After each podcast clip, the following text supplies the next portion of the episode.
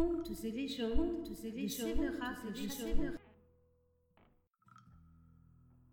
Éteignez les lumières, allumez les bougies.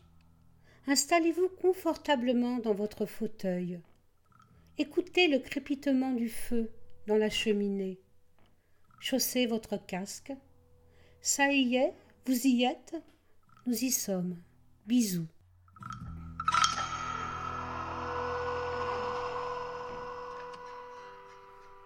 Lac, l'année à peine a fini sa carrière, et près des flots chéris qu'elle croyait revoir, regarde, je viens seul m'asseoir sur cette pierre.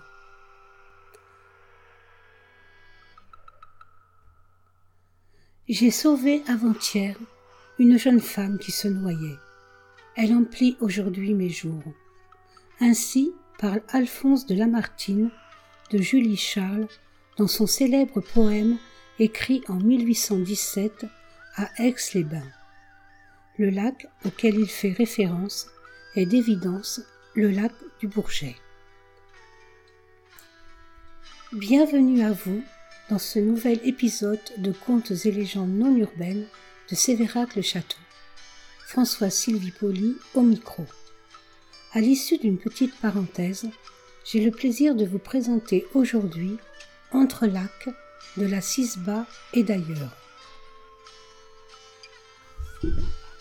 Voici plus de vingt ans, lorsque je suis arrivé à Sévérac-le-Château, qui ne s'appelait pas encore Sévérac d'Aveyron, le lac de la Cisba était encore un lieu quasi sauvage, quasi secret. Je sais, vous sentez pointer là une certaine nostalgie. Je ne m'en défends pas. La nostalgie est un sentiment qui teinte le souvenir de regret et par là même l'embellit point de plage aménagée, point de restauration, point de parking. Rien que les eaux calmes venant lécher les rochers ardoises. Comme dirait un certain, j'entends déjà les commentaires. À cette époque que les moins de vingt ans ne peuvent pas connaître, le lac de la Cisba était encore nimbé de légendes.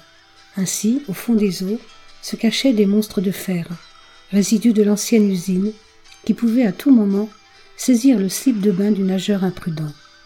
Et puis, on chuchotait mille choses au sujet des silures, ce poisson vert brun, à la peau très glissante, recouverte de mucus, affublé d'une tête massive et plate, et d'une grosse bouche, dotée de lignes de dents très petites et très nombreuses, et en plus orientées vers l'arrière.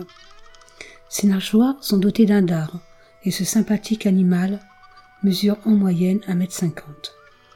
Ainsi, notre lac de la Cisba posséderait lui aussi son monstre du loch, en quelque sorte son Sisby, et non son Nessie. Nessie, devenu animal emblématique de la cryptozoologie, science qui désigne la recherche des animaux dont l'existence ne peut pas être prouvée de manière irréfutable, a été pourvu du doux nom de Nessiteras rhondopteryx.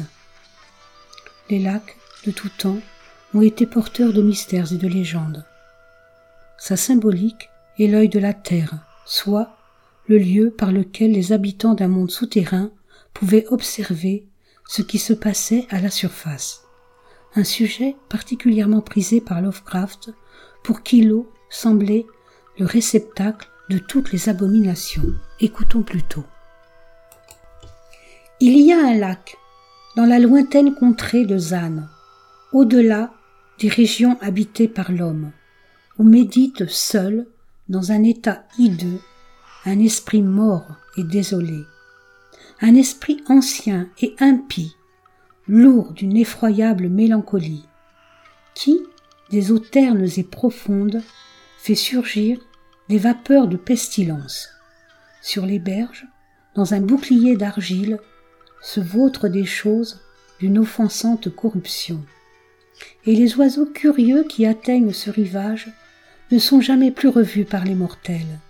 Ici brille le jour un soleil ardent, sur des étendues vitreuses que personne ne contemple. Ici s'écoule la nuit de pâles rayons de lune dans les profondeurs béantes. Il m'est dit que dans les cauchemars, quelques scènes se déroulent à la lueur de ces rayons. Quelques scènes trop anciennes pour la vue de l'homme gisent englouties dans la nuit éternelle car ses profondeurs sont seulement arpentées par les ombres d'une race muette, par une nuit exhalant les relents du mal. J'ai vu ce lac, assoupi et tranquille, tandis que dans le ciel blafard voguait une lune gibbeuse qui brillait et brillait. J'ai vu les étendues fangeuses de ces berges et les créatures immondes qu'abritent les marécages. Lézards et serpents en proie à des convulsions mortelles, corbeaux et vampires se putréfiant. Tout cela et au-dessus des cadavres, les nécrophages qui en tirent leur pitance. Et, alors la lune redoutable s'élevait dans les cieux, chassant les étoiles de la, voûte céleste. Je vis les eaux ternes du lac briller, jusqu'à ce que les choses sortent de son sein.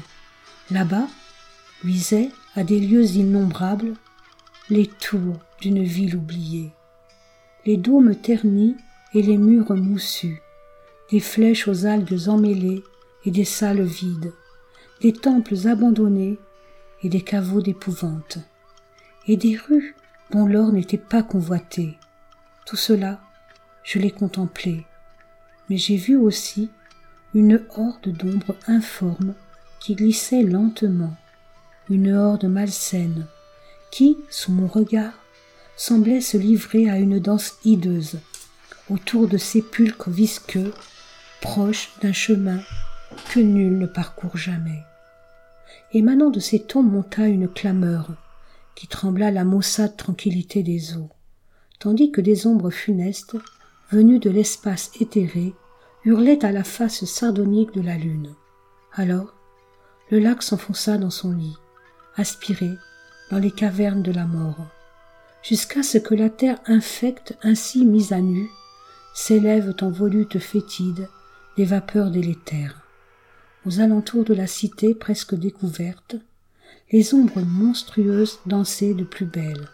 Quand, regardez, brusquement, s'ouvre le portail de chaque sépulcre. Aucune oreille ne saurait comprendre, aucune langue ne saurait décrire. Quelle horreur surgit à cet instant. Je vis le lac, cette lune grimaçante, la cité et les choses en ses murs, éveillées. Je prie que sur cette rive, le lac du cauchemar ne s'enfonce jamais plus. Le lac apparaît également dans plusieurs légendes. La plus connue est celle du géant Gargantua, lequel, cherchant à se déshydrater, commença de creuser la terre de ses mains. Le tas de déblais jetés forma ainsi le mont Salève, près des rives du Rhône, et le trou obtenu, rien de moins que le lac Léman. Une autre légende affirme que trois larmes d'ange seraient à l'origine des lacs Léman, du Bourget et d'Annecy. Le Silure, décidément roi des lacs, serait également à l'origine des légendes de Vouivre et autres dragons décrits notamment par Grégoire de Tours. Le lac est également un élément essentiel de la légende arthurienne avec Lancelot, personnage emblématique de l'amour courtois dans le cycle des chevaliers de la table ronde. Fils du roi Ban de Bénoïque, d'abord prénommé Galahad, notre héros est enlevé dans son jeune âge par la fée Viviane, dite la Dame du Lac. Côté ballet, nous ne pouvons parler lac sans évoquer Tchaïkovski.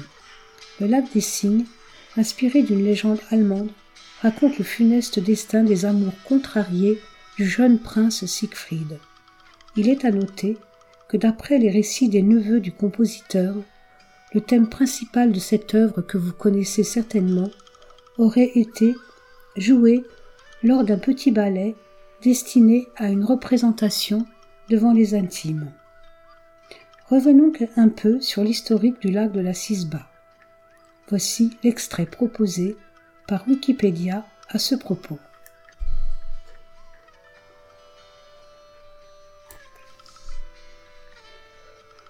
C'est en 1943 que le groupe industriel, connu aujourd'hui sous le nom de Péchinet, créé la compagnie industrielle des schistes bitumineux aveyronnais dont le principal site se trouvait sur la commune de Lapanouse. Les schistes étaient exploités en carrière à ciel ouvert sur un front de plus de 100 mètres de hauteur. Ils étaient ensuite broyés et conduits dans des fours. Des gaz très chauds traversaient la matière première.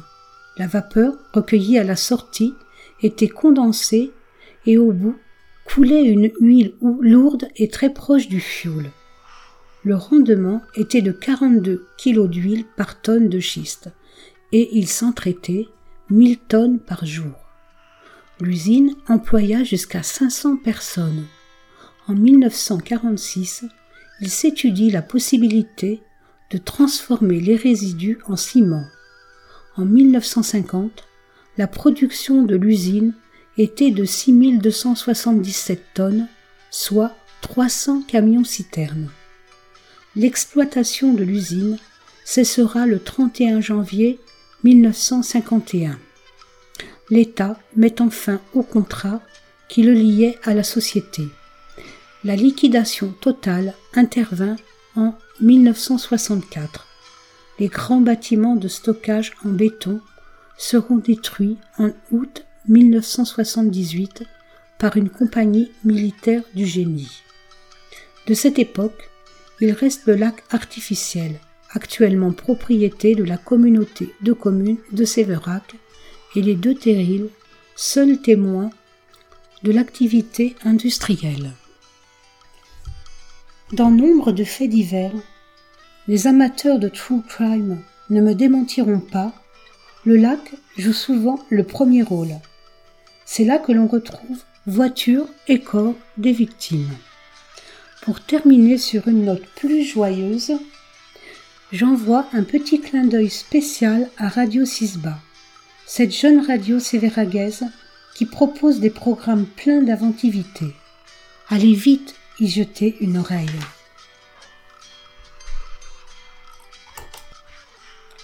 Vous venez d'écouter Entre lacs de la Cisba et d'ailleurs, un podcast de contes et légendes non urbaines de Sévérac-le-Château. Si cette écoute vous a plu, merci de liker et de laisser un petit commentaire. Prenez soin de vous. Au revoir.